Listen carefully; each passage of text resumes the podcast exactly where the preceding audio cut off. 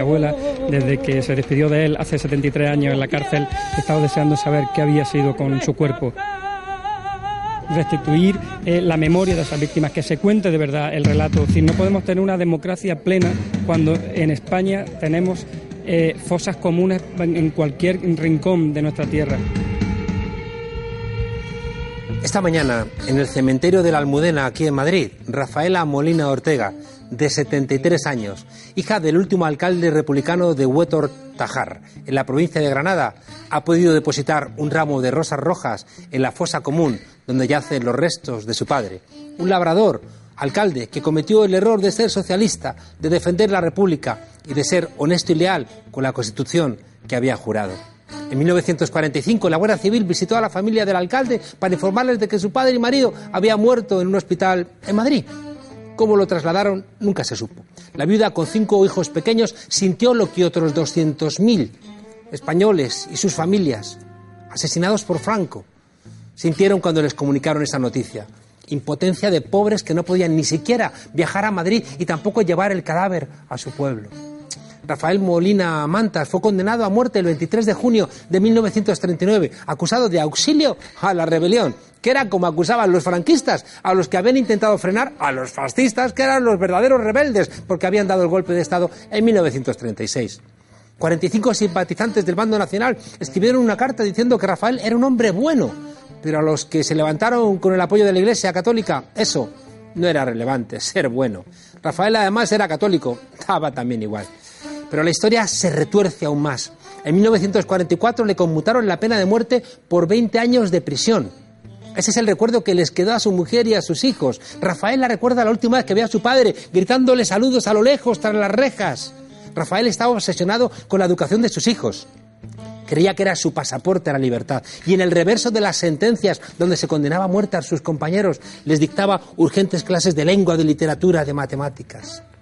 En 1945, y sin avisar a nadie, le trasladaron a, la prisión de Yeserías, en Madrid, y de ahí le internaron en el hospital Eduardo Aunós, un laboratorio donde los mengeles nacionales experimentaban con los presos republicanos.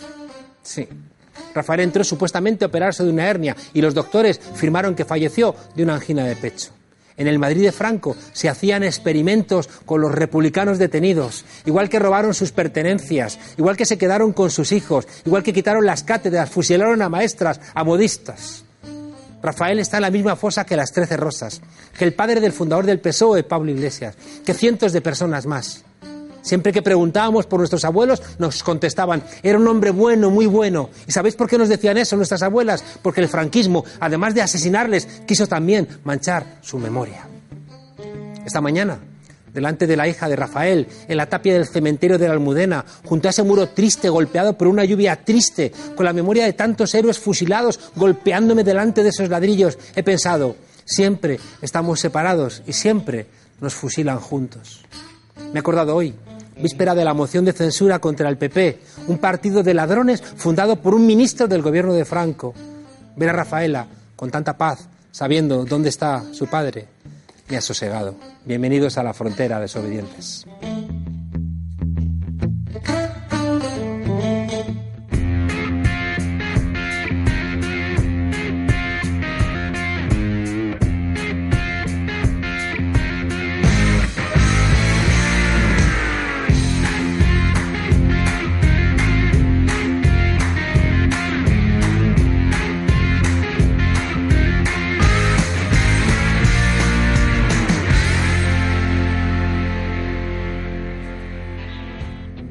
Decía Borges que 8 de cada 10 personas que tú admiras son de derechas. ¿Qué tiempos esos? La derecha española también. Contaba con publicistas como Josep Pla, Ortega y Gasset, Salvador de Madariaga, Julián María, Francisco Umbral. ¡Ay! Pero se cayó la Unión Soviética y parece que a partir de entonces, pues todos se relajaron. Ahora tenemos que conformarnos con Eduardo Inda, con Carlos Herrera, con Salvador Sostres, con Jiménez Los Santos y un hombre que tiene las ideas despeinadas y con alguna que otra calva.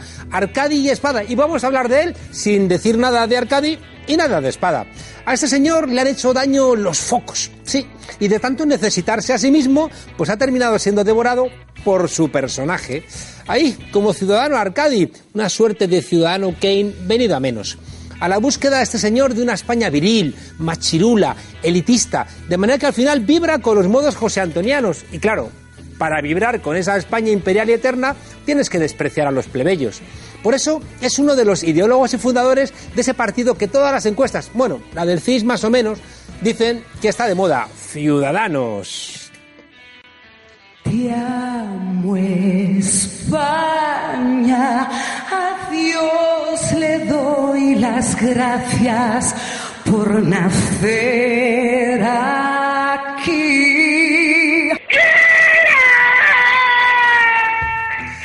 Tampoco hay que exagerar. Arcadia Espada no empezó cantando Lili Marlene como Marta Sánchez, pero casi. A él también, como a esta derecha gritona, le va el rollito bélico, el enfrentamiento. En su carrera hay unos cuantos éxitos que merecen ser recordados. Barbaridades como esta. Habría que castigar a las mujeres que den a luz hijos tontos, enfermos y peores. Qué luminoso espada. Una especie de solución inicial que impidiera nacer a alguien enfermo. Él, a pesar de ser de Ciudadanos, cuando ve un discapacitado, vaya, resulta que no ve un español, sino que ve un gasto público.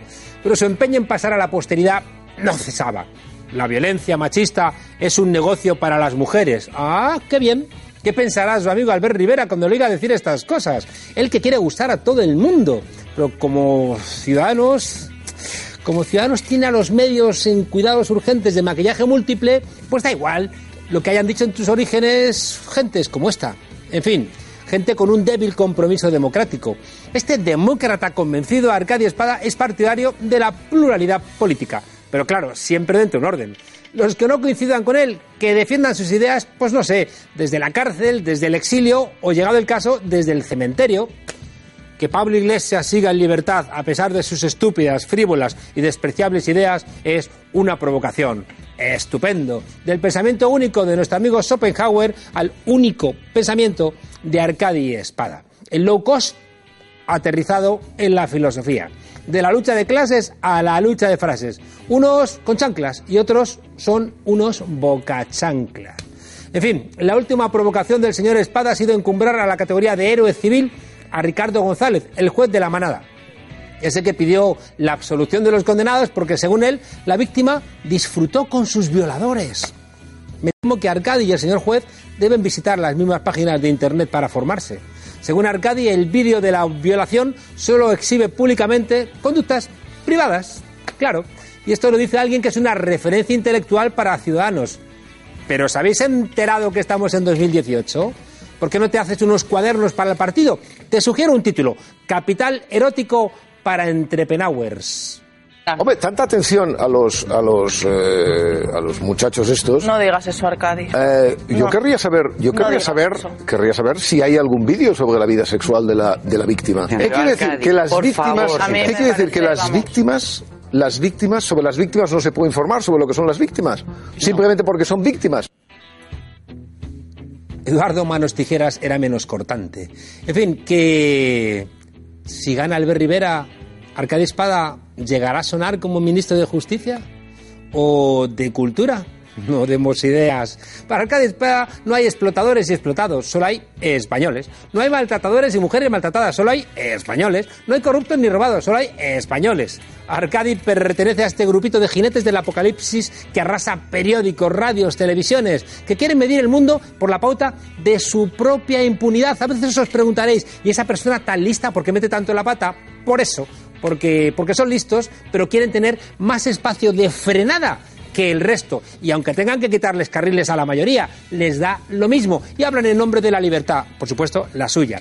Para ellos los demás son un estorbo. Ah, en caso de que los necesiten, los entienden como carne de cañón, porque su libertad comienza donde debe obligatoriamente terminar la libertad de los demás. Arcadia Espada, Herrera, Girauta, Sostres, a todos ellos les une un sentimiento común, el amor a la izquierda siempre y cuando sea inservible, como la alaban. Claro, pero odian a la izquierda transformadora y tienen una animadversión enfermiza contra Podemos. Van de libre pensadores, pero qué curioso que se forran con la X que la gente de bien pone en la casilla de la iglesia. Al final Dios los cría, la banca los junta y el pueblo por lo general, de una manera u otra, les financia. Eso sí, al mismo tiempo esta gente se harta de hablar mal de lo público. Claro, Otro de los muchos objetivos de esta nueva manada periodística, ¿cómo no? Pues son las mujeres, porque las mujeres les dicen, hasta aquí hemos llegado, y para ellos es yo con mi libertad me vas a frenar tú. Así nos aparece Salvador tres que le sale la raza cuando dice, es normal que un chico de 21 años que está enamorado de su novia embarazada pierda la cabeza y la mate. Manda narices. ¿Qué nivel tendrán que asustaron hasta el director del mundo? Luego tenemos a Carlos Herrera, ese que pide hacer procesiones para acosar a cargos públicos. Ese que dice que Alfred de Operación Triunfo pues le falta un, hervor solamente porque le ha regalado a su chica un libro de Albert Platt cuyo nombre le parece que es menos comprometido que en España que sus calzoncillos estampados con la roja y amarilla. Es que ellos son así de liberales. O Girauta, que sustituyó a Arcadia Espada en la dirección de Factual.es porque a los dueños de ese periódico les parecía poco facha. Textual, ¿eh? Girauta adelantando a Arcadia Espada por la derecha. No, si un día de eso vamos a ver a Marta Sánchez diciendo que Lola Flores era una pésima española. A este cuarteto solo le faltaría Jiménez Los Santos para formar un Dream Team del odio. Ese hombre de bien que pide bombardear Cataluña, pegar un tiro a los podemitas, secuestrar a alemanes en Benidorm para que extraditen a Puigdemont, en fin. A estos, la verdad, no les falta, no les hace falta nunca irse a Bélgica, porque tienen bula y nunca mejor dicho, bula para decir lo que eres de la gana. Los mandamientos de estos candidatos a mal ciudadano de oro podrían resumirse en dos. Amarás el dinero sobre todas las cosas y odiarás a los que consideras inferiores con todas tus fuerzas. Y cuidado, eh, que inferiores son todos los que no les bailan el agua. La única manera decente de ser catalán es ser español y ser europeo. Es la única manera decente de ser catalán es la única manera decente de ser barcelonés y es la única manera decente, por esa moral que he intentado explicarles, de ser un hombre. La única manera de ser un hombre. En fin, el problema de este discurso no es que tapen todos los problemas del país echando una bandera española por encima, sino que se odia a los que cuestionan su derecho a hacer de España su cortijo, roza lo patológico. Pero claro, ¿qué hacen? Pues soltar eructos cada vez más sonoros, porque cuanto más sonoro es su eructo, creen que a más seguidores llega. Una noche de estos les vamos a ver en un concurso de señoros a ver quién mea más largo. Pero cuidado, ¿eh? que seguro que les gana mi amigo Sánchez Dragó, que como toma hierbas alargantes, eso es un sinfín. Arcadia Espada, más que un periodista, es un predicador de la información, obsesionado con lo que él llama verdad y que curiosamente siempre coincide con lo que él define que es la verdad. Podemos es una especie de excrecencia peronista, producto de la crisis, eh, que no tiene, a mi juicio, mayor recorrido que, las televisiones le queráis dar. Esta gente es culta, claro. Pero cuidado, ¿eh? No basta ser culto, igual que no basta ser inteligente, porque puedes terminar como aquel filósofo francés que en, en el culmen del solipsismo y de su yo, yo, yo, yo, terminó comiéndose su propia mierda. Porque claro, cuando no necesitas a los demás, pierdes la perspectiva. Arcadi es un hombre culto, qué duda cabe. Inspiró y colaboró en la Fundación de Ciudadanos y le gusta despreciar a cuanta más gente mejor, porque así se siente más especial. ¿Cuánto sufrimiento debe de tener por dentro ay Arcadi si en el fondo me das un poco de tristeza? ¿Sabéis qué pasa? Que sois menos listos de lo que siempre os creéis. Y además estáis menos limpios de lo que nos decís. Por eso no leéis la podredumbre que ya no tapáis con la colonia cara. La gente humilde, esa que despreciáis, aprendió a llevar a los hijos al colegio con las rodillas limpias porque era casi casi lo único que tenían. Y esos Arcadi también los desprecias. No les quieras quitar la dignidad. Vosotros, que sois unos listillos a la violeta, no habéis terminado de entender que la gente verdaderamente inteligente es la que confía en los seres humanos. Y si para, si para parecer más grandes tenéis que pisar a tanta gente, a lo mejor, Arcadi, es que tenéis el alma de un gusano, mientras que creéis que sois un elegante cien pies. Imagínate la gente en la calle, yo salgo ahora, tal, todo el mundo querría tener una conversación de una hora conmigo. Claro, es que, es que la vida es una desigualdad. ¿Este perfil es el bueno mío o no?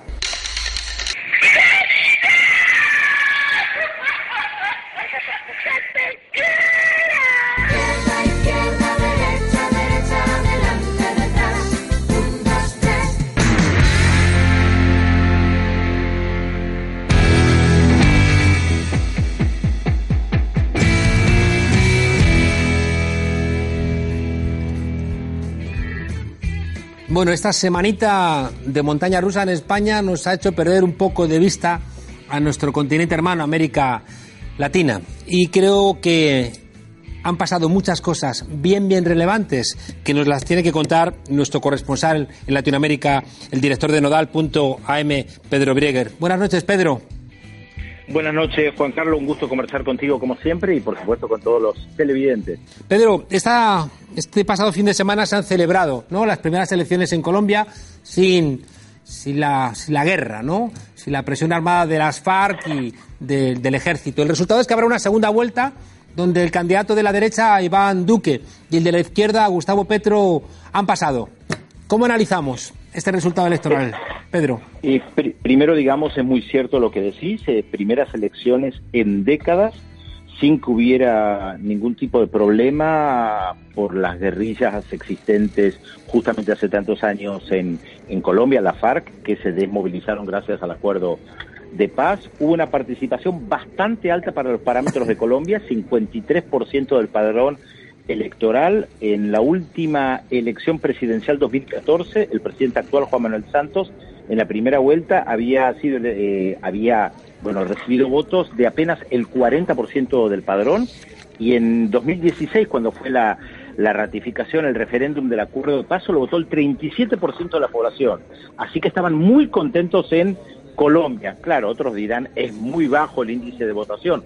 Por supuesto lo es, un país donde el voto no es voluntario y todavía hay serios problemas para votar, pero la verdad estaban muy contentos con el índice de votación, pero ahora se pasa a segunda vuelta. Eh, Iván Duque, como bien dijiste, consiguió el 40% de los votos, 39, algo, es el delfín del expresidente Álvaro Uribe, hmm. de derecha, que estaba en contra de los acuerdos de paz. Y pasa a segunda vuelta Gustavo Petro con el 25% de los votos, que estaba a favor de los acuerdos de paz.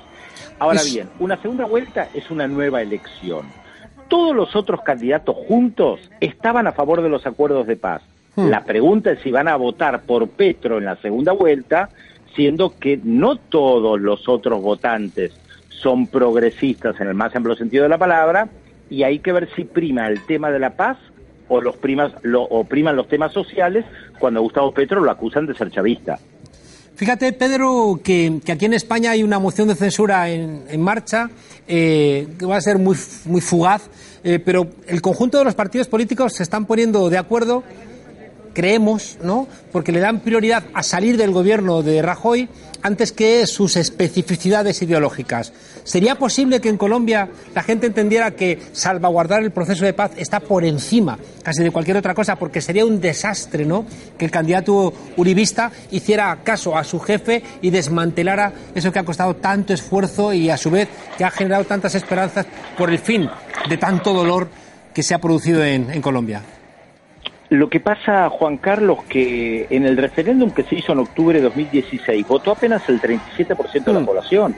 Eso te indica que la paz, si bien es importante y prioritaria, para muchos no fue suficiente como para ir a votar. Claro. Y, de hecho muchos votaron en contra de Santos, del presidente actual, y muchos no fueron a votar por el rechazo al presidente por los temas sociales.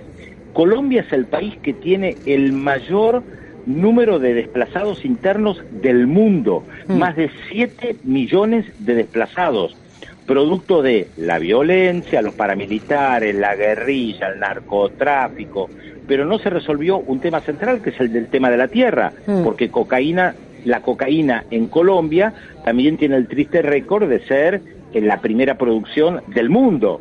Por lo tanto, lo social y la paz se entremezcla permanentemente y algunos de los votantes, eh, tanto de Petro como de los otros partidos, no necesariamente se puede pensar que votaron a favor de la paz. Si no, todo sería muy sencillo. 60% votaría a favor de Petro en segunda vuelta. Eh, creo que no va a ser así. Pedro, en Brasil van nueve días ¿no? del paro de los camioneros, protestando por el precio del combustible, ¿no? que la subida brutal. ¿no? Eh, cuéntanos, ¿qué está pasando en, Sí, efectivamente, está ahora menguando un poco la protesta, si bien sigue en el noveno día de, de, huelga por el tema del combustible. ¿Qué es lo que pasa? Durante los gobiernos de Lula da Silva y Dilma Rousseff, el precio del combustible estaba siendo manejado por el gobierno, porque la empresa Petrobras, Petrobras tan importante, es estatal para que no provocara inflación, o sea, para no perjudicar a los sectores más débiles, más pobres, más Mm. excluidos. Cuando Michel Temer asume la presidencia, lo deja libre al precio del mercado, el famoso mercado que no le importa si los más pobres lo pueden pagar o no. Hace más de un mes que las diferentes federaciones de camioneros vienen exigiendo un control sobre el precio de la gasolina y de los peajes porque no los pueden pagar. El gobierno hizo oídos sordos a este reclamo hasta que le declararon una huelga que ya lleva nueve días en un país muy extenso, pero donde hay muy pocas vías férreas. Este es un detalle que tal vez los que nos están mirando no saben muy bien. Ah, porque las desmantelaron. es que prácticamente no existían. Brasil se desarrolla con el tema del caucho, que era el oro blanco durante mucho tiempo. Brasil tiene un territorio similar al de Estados Unidos o al de Rusia, más o menos, y tiene mucho menos vías férreas. O sea, Brasil se desarrolló con las rutas. Por eso los camiones son tan importantes, por eso los autos, los carros son tan importantes y efectivamente estaban paralizadas las universidades, los aeropuertos. El ejército está llevando ahora, en estos momentos, medicamentos a algunas eh, zonas alejadas del país porque no llegaban los medicamentos a, a los hospitales y la Fuerza Aérea lo está haciendo con aviones, obviamente. Y Lula en la cárcel sigue despuntando en las encuestas. Es increíble esto, Juan Carlos. Ayer salió una nueva encuesta en Brasil que le da a Lula 39% de los votos y a todos los otros candidatos juntos, que son 13, 30%. Claro. Es increíble lo que está pasando en Brasil de un expresidente preso que hoy todavía la justicia tiene que volver a determinar si se puede presentar o no, porque el Tribunal Electoral brasileño tiene que determinar si se puede presentar a la presidencia. Esto sigue muy conflictivo en un país donde el presidente, según todos los sondeos, no llega ni al 5% de aprobación. Mm. En fin, oye, nos prometiste cada semana una buena noticia. Sí, por supuesto, esta vez les traigo algo muy lindo de Guatemala, un videojuego que se llama Corredor Maya, espero que ahora los televidentes lo puedan ver en pantalla, es un software educativo desarrollado por dos hermanos de Guatemala que toma personajes de la cultura maya y que tienen que correr por entre las ruinas. Mm. Recordemos que la cultura maya existió 2000 años antes de Cristo y el desarrollo de este videojuego lo que busca es que los niños a través de la educación puedan conocer sus raíces en Guatemala, en Belice, en México, que es donde floreció la cultura maya hace 2000 años y que por lo general estaba bastante tapada, salvo para los turistas que llegan del norte o de Mm. Europa, que quedan encandilados con esas majestuosas construcciones, pero muchos guatemaltecos lo tenían muy olvidado. Así que es una muy buena noticia que jóvenes guatemaltecos participen en concursos desarrollando algo educativo en base a su propia historia. Ojalá tenga más éxito que Call of Duty o esas, esos videojuegos donde si no matas a 500 parece que no has tenido éxito. Pedro, un La fuerte verdad. abrazo y hasta la semana que viene. Lo mismo para ustedes, hasta la semana que viene. Lolo, utiliza todo tu poder si puedes. La invitación es que hoy me vean en televisión a las 10 de la noche A lo mejor a usted no le gusta un informativo, mire, puede cambiar de cadena, ¿sabe? O sea, que tenemos libertad en España. Es que es así. A lo mejor a usted no le gusta un informativo, mire, puede cambiar de cadena, ¿sabe? O sea, con informativo, mire, puede cambiar de cadena. Informativo, mire, puede cambiar de cadena, mire, puede cambiar de cadena, puede cambiar. De segunda mano.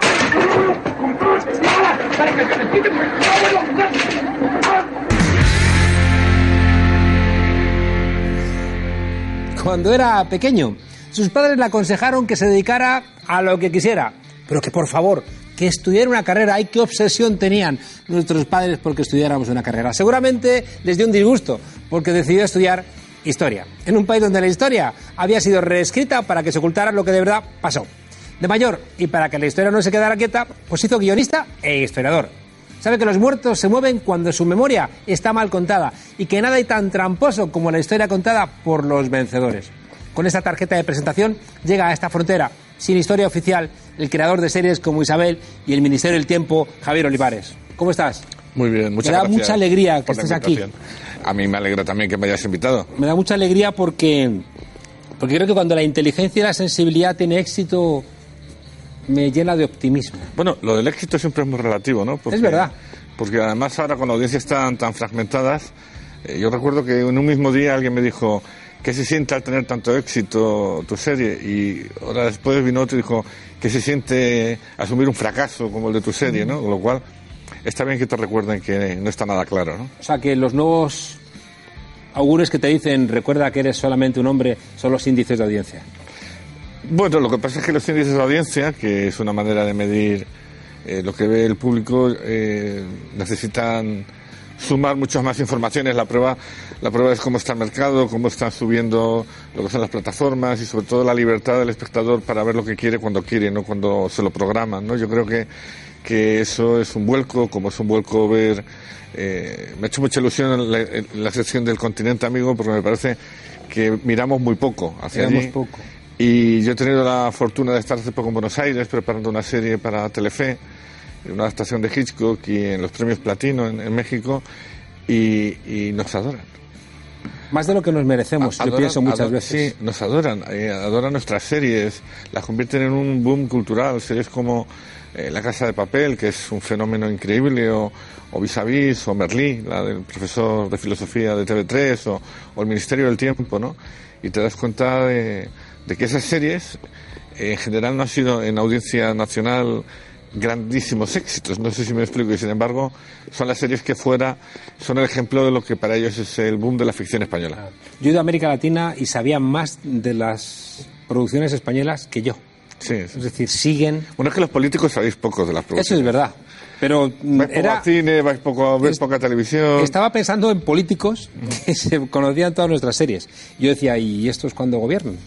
Eh, Javier, eh, tienes como, como, como esa obligación de contar la historia de los perdedores. ¿Quiénes son los perdedores? Hombre, más que solo los perdedores, porque no es solo una cuestión de un resultado de una guerra.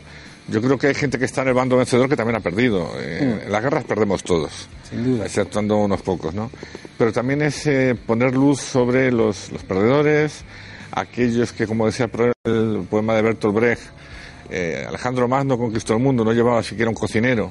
A los que vengan después. O sea, los que vengan después, esa gente anónima que no sale en los libros de historia, pero que sufre la historia, como ese proverbio chino de No, no, es, es las preguntas de un obrero lector. las, la- las, obreras- las preguntas de un Preguntas de un obrero obrero lector. A los que vengan después es la de nosotros que vivimos Sí, en tiempos preguntas, oscuros. preguntas de un obrero que lee. Es la pregunta de un obrero lector, sí. Entonces muchas veces no es ya el que pierde el perdedor, sino el que no... La historia está escrita sobre las victorias, los reyes, los militares, pero también eh, yo creo que es... La mujer ha sido una gran perdedora durante siglos y siglos. Parece que las catedrales las hicieron los reyes o los obispos, ¿no? Y no los trabajadores. Sí, sí, bueno, y además de hecho en un momento tan popular que muchos eh, solo, solo firmaban los artesanos con su sello en la, en la roca, ¿no? No, era, no eran obras de artista, no eran obras del, del pueblo, ¿no? Y también de la cultura de la iglesia, etcétera, etcétera, etcétera. Hombre, yo, yo no solo cuento eso, o intento contar, eh, yo en series como Isabel o Víctor Ross o, o El Ministerio del Tiempo lo que quiero es hablar de cómo somos los españoles y por qué somos así, y eso viene porque viene de lejos y viene de la historia. Somos un pueblo que no respeta mucho su historia, que no es capaz de alegrarse de aquellas veces que lo hizo muy bien y que no es capaz de reconocer sus errores, ¿no? Y que sobre todo la historia se convierte en algo eh, muy... Todo es ideológico siempre, pero a ver si me expreso bien, pero eh, yo creo que hay como un guerra civilismo retroactivo, ¿no? En, en- en- en el tema de la historia. Hay, hay un punto de inflexión con Unamuno, ¿no? Cuando Unamuno plantea lo de la intrahistoria, ¿no? Es decir, Hmm. ¿por qué no en vez de pensar, ¿no? Que la historia la hacen los reyes, ¿por qué no pensamos en los que están debajo? Que es una frase que, que anticipa después eh, una idea que me parece que es muy hermosa de Walter Benjamin, que dice que hay que cepillar la historia a contrapelo. ¿no? Contrapelo. En vez de cepillar en la dirección del pelo a la alfombra, la cepillas a contrapelo y sale, ¿no? Todo lo que está ahí escondido en la trama. Es curioso, ayer, ayer dando clase en, en la Universidad Autónoma, en, en un máster, les hablé de Walter Benjamin, que es un, un filósofo eh, muy poco leído, y tiene un libro que se llama El arte en la era de su reproducibilidad Claro. técnica, que está escrito creo en el 27 o así, y, que, y que está todo lo que va a venir está escrito ahí. Espectacular. Y es espectacular. Es que es verdad que hay, hay un punto de inflexión en los años 20 y todo duda. lo que estaba ahí cambiando. Y luego la historia de, de Benjamin, que también es, Claro, sí. es una historia Terrible, terrible, ¿no? Huye a París, cae París, viene hacia España para pasar a Portugal. No le van a dar el asilo Lo y se- suicida. los españoles que acaban de ganar ¿no? la guerra, se lo entregan a la Gestapo y, y se suicida. Y, y hay un monumento precioso a Walter. Benjamin en, en Portbou. En Portbou, sí. Que recomiendo a quien pase por Hay Es en, maravilloso. el, en el acantilado. Es maravilloso. muy hermoso. Eh, Javier, eh, a mí me ha emocionado ver el respeto por la memoria de tu hermano, ¿no? Con, Sí. Con, el, que, con el que escribiste, ¿no? El guion, guiones, muchos guiones. Sí, ¿no? sí, sí, éramos eh, hermanos, amigos, socios y socios del Atleti, que es lo que la suma de Eso todo une eso, mucho. La suma de todo eso es inquebrantable, ¿no? Entonces, eh, por desgracia, Lela se lo llevó y, y, por fortuna, su última gran idea, que era el Ministerio del Tiempo, lo pudimos poner en pie. Qué bueno. ¿Por qué ha tenido tanto éxito el Ministerio del Tiempo? Suponiendo que lo haya tenido, Que lo ha tenido, objetivamente. suponiendo que lo haya tenido, yo creo que el éxito del Ministerio del Tiempo es la lucha por hacer una serie como se hace afuera. En el sentido de diseño de producción, en el sentido de que hay un showrunner, que el creador de la serie, en este caso el que sobrevivió, eh, es el que controla el producto para que se vea en pantalla aquello que ha salido de su cabeza. Es decir, que es industria, que es una serie que su fin es entretener, pero que al mismo tiempo está hecha vel- velando por su valor creativo e incluso muchas veces eh, pedagógico. Yo sé que queda un poco raro, pero, pero insisto, todas las series que he hecho sobre la historia de España es para porque yo creo que se han hecho tantas hemos visto tantas series americanas que ya sabemos cómo es un juicio americano cómo es la policía americana cómo y no sabemos cómo cómo, Claro. cómo somos nosotros porque no hemos hablado de nosotros curiosamente la televisión cuando era una cadena única sí hablaba y veías eh, unas series desde Diego de Acevedo o Curro Jiménez o, o- o Anillos de Oro que se decreta la ley del divorcio y, a- y a los pocos meses es una serie de la ley del divorcio y yo creo que tocaba hablar de, de nosotros mismos ¿no? Me recuerdo viendo algún capítulo, de repente la cabeza se me fue a paisajes paisajes con figuras, ¿no? Sí. De Antonio Gala. Es decir, y, viendo en el, cam- en, el tiempo dos generaciones diferentes contando a su manera cosas similares. Sí, además por capas en nuestro caso, ¿no? Yo creo que el programa de Antonio Gala era una joya que da gusto verla aún a día de hoy. Tiene un programa sobre el empecinado maravilloso, de hecho. Eh, nosotros el, el hecho que además sea una serie de género fantástico, de viajar por el tiempo, de, de- de- de utilizar la ironía y sobre todo algo que aplicamos a la serie en lo que hablamos de la historia. Es muy importante lo, eh, lo que los episodios históricos que narra. Eh, y la gente decía, bueno, sí, pero como ya sé que van a arreglar el problema en cada capítulo, pero en esta serie al final, que la tercera temporada es mucho más oscura y mucho más dura, eh, contamos que bueno, que ellos salvarán la historia, pero que lo que no se salvan es a sí mismos, porque van generando una dureza, una amargura en los propios personajes, ¿no? Que de repente se dan cuenta de, de que viajar por el tiempo deja, deja huella, porque como escribió un día mi, mi hermano, eh, tú puedes ir a ver a Lope de Vega o a, a las chicas de Esther Williams en la piscina y son guapísimas, pero cuando coges la puerta y llegas al presente, todo aquello está muerto. ¿No? Entonces es una sensación también de, de- no de nostalgia, pero sí de, de que el recuerdo y la memoria y, poder vivir todo eso a veces te deja una huella emocional muy fuerte. ¿no? Esta mañana estando en el cementerio de la Almudena, ¿no? Con, con Rafaela que recuperaba los restos de, de su padre, sabiendo que estaban en esa fosa, ¿no? Común ahí en el cementerio junto con las trece rosas. Esta mujer tenía una paz Sí. entre las lágrimas, tenía, tenía la paz de cuando uno reconstruye el pasado y, y le encuentra un sentido. Porque las certezas dan paz, aunque sean duras de, de asumir, ¿no? Yo creo que en ese sentido eh, hay- hay- es curioso, ¿no? Nosotros escribí un capítulo de, sobre Lorca, sobre en la residencia de estudiantes, y hay un momento dado en el que el, el personaje que hacía Rodolfo Sancho eh, le da un abrazo de despedida, pero está pensando si decirle o no que, que no vaya a Granada en el 36, ¿no? Y yo estaba viendo la serie por, por Twitter y, y había centenares de mensajes de la gente No que vaya. estaba viendo, díselo, díselo, dile que no vaya, dile que no vaya, dile que no vaya. Y ahí es cuando te das cuenta de que, de que lo que estás haciendo es distinto a una serie normal, ¿no? Escribimos con, con, con, con Mestre, con Carlos Mestre, escribimos una historia de Lorca, ¿no? Con, con grabados que hizo y textos suyos. Yo hice la biografía política y, y la idea era siempre Margarita Sirgu diciéndole, vente a México, vente a México, no vayas a Granada, no vayas Sí, a Granada. además, en el caso de Lorca era un personaje del que se podría tomar ejemplo a día de hoy, ¿no? Eh, Mantenía una correspondencia muy amigable con, con José Antonio Primo de Rivera, Mm. era, era eh, de izquierdas práctico y activo, Sí, sí. defendía Y comprometido, y y- comprometido, Mm. pero era alguien que, que tenía una capacidad de relación inmensa a través de lo humano con cualquier otro de cualquier otra ideología, ¿no? Y yo creo que ese tipo de cosas se echa de menos, ¿no?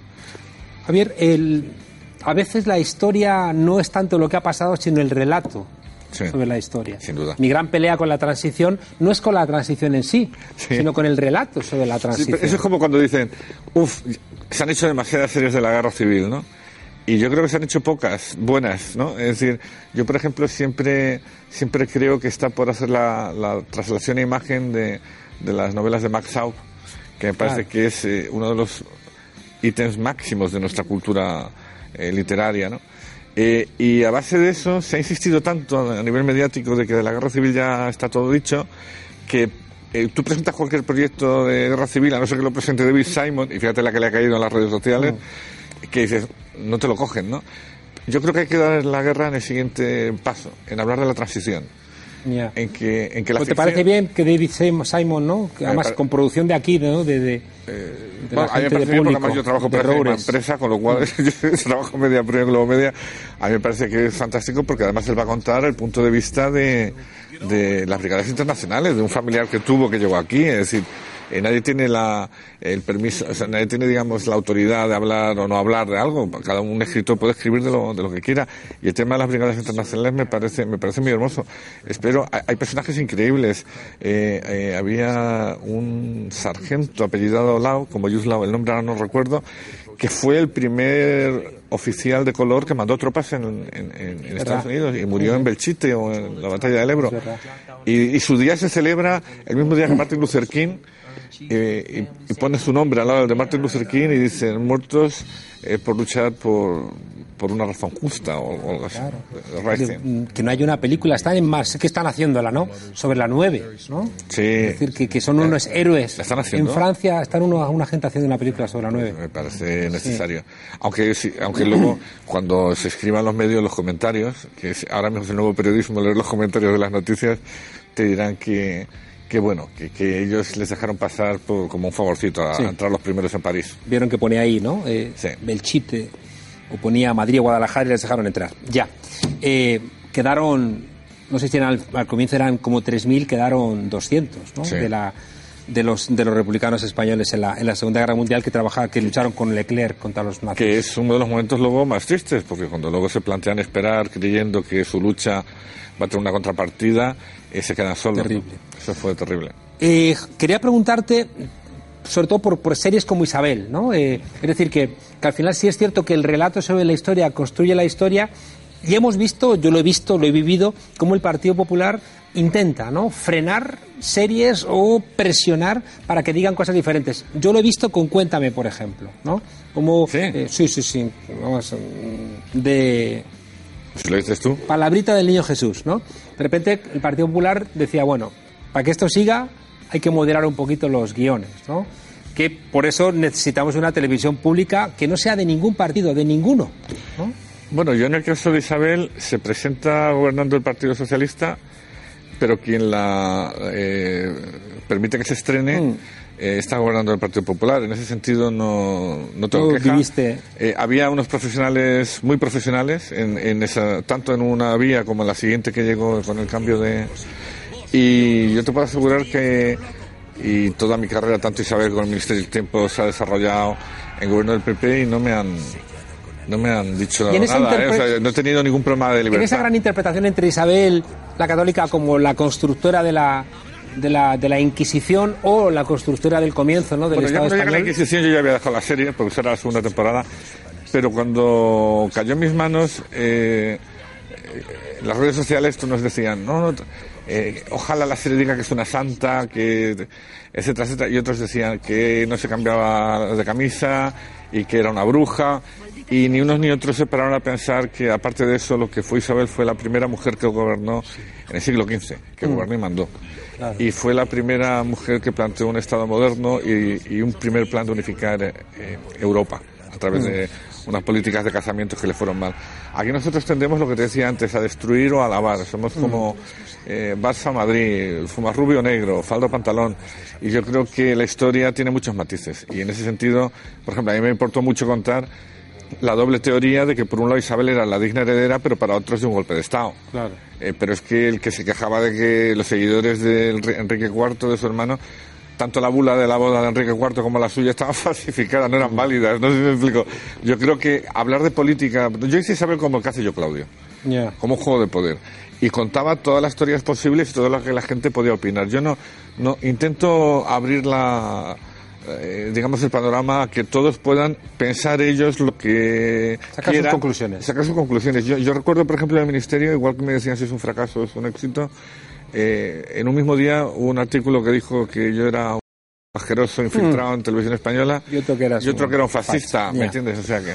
Oye, nos hemos comido el tiempo. Quería preguntarte tantas cosas. Déjame solamente preguntarte una última cosa rapidísima. Eh, recuerdo que Gabriel García Márquez decía, tenemos que hacer eh, telenovelas ¿no? para ayudar a la gente a, a, des- a respetar la democracia y a hacerla más intensa. ¿Las series están logrando eso?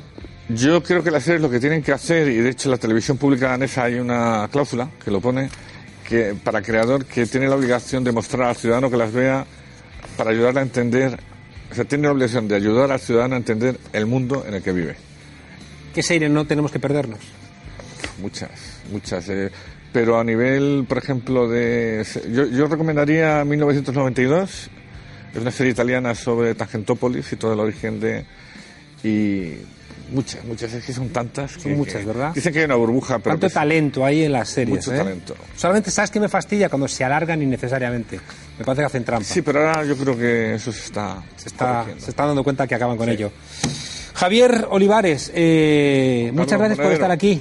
Muchas gracias a ti y la por memoria de tu hermano, porque Muchas está aquí gracias. presente y eso es hermoso. Siempre está al lado. Así que muchas gracias. Aquí en la frontera tienes tu casa y aquí no hay verdades oficiales, así que seguramente No hay- vas a ser siempre bienvenido. Muchas gracias. Gracias. Y os dejamos con, con el tornillo, que nos va a explicar hoy por qué no hay que temer al feminismo radical. Y creedme, nos queda tanto por aprender. Desobedientes. Hasta mañana.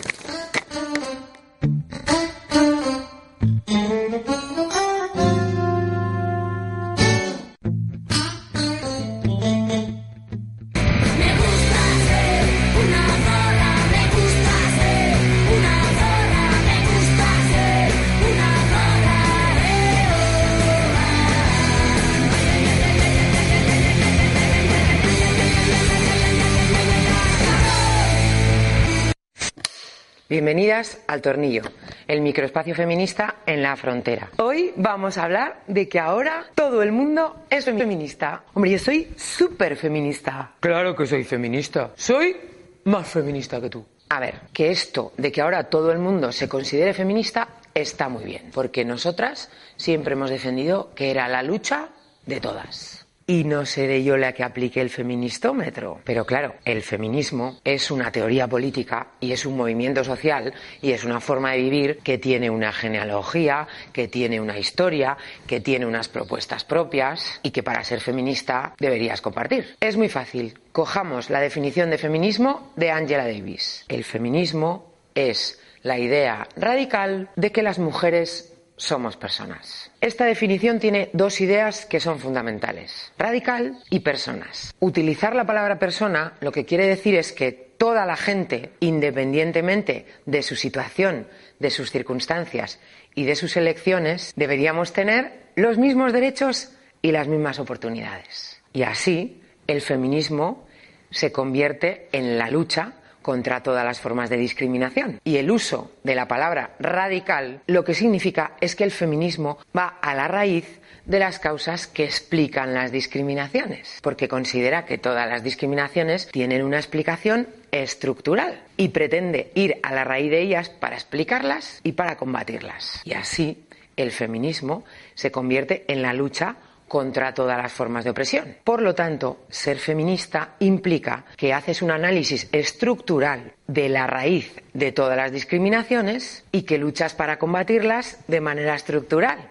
es decir, desde la raíz. El feminismo hace mucho que entendió que las discriminaciones se enmarcan en sistemas de dominación y que estos sistemas de dominación entran en intersección. Algunos de estos sistemas de dominación y los que nos quedan por descubrir y atacar son el sistema heteropatriarcal como jerarquizador de las personas y de las relaciones humanas, el sistema capitalista como jerarquizador del poder y de los recursos económicos, el racismo como jerarquizador de los diferentes grupos étnicos en los que divide a las personas, y el binarismo como ordenador y jerarquizador de las personas según cómo sean leídas, y el capacitismo y el especismo todos sistemas de dominación que solo pretenden controlar, establecer jerarquías y disfrazarlas del estado natural de las cosas. Así, que ser feminista implica estar en contra de todas las formas de opresión, pero no estar en contra porque me sale a mí o a ninguna otra feminista del moño. Estar en contra porque compartes el análisis estructural que se ha hecho desde el feminismo del origen de todas las formas de opresión y que compartes que para luchar contra todas las formas de discriminación y de violencia lo que hay que ir es a la raíz de las jerarquizaciones impuestas que las pretenden justificar. Los sistemas de dominación se necesitan mutuamente y de hecho dependen unos de otros. Por eso hay que estar en contra de todos. Hoy os dejamos con una frase de Germaine Greer. La feminista del nuevo milenio no puede dejar de ser consciente de que la opresión se ejerce en y a través de sus relaciones más íntimas, empezando por la más íntima de todas, la relación con el propio cuerpo. Hasta la próxima vez que nos dejen salir.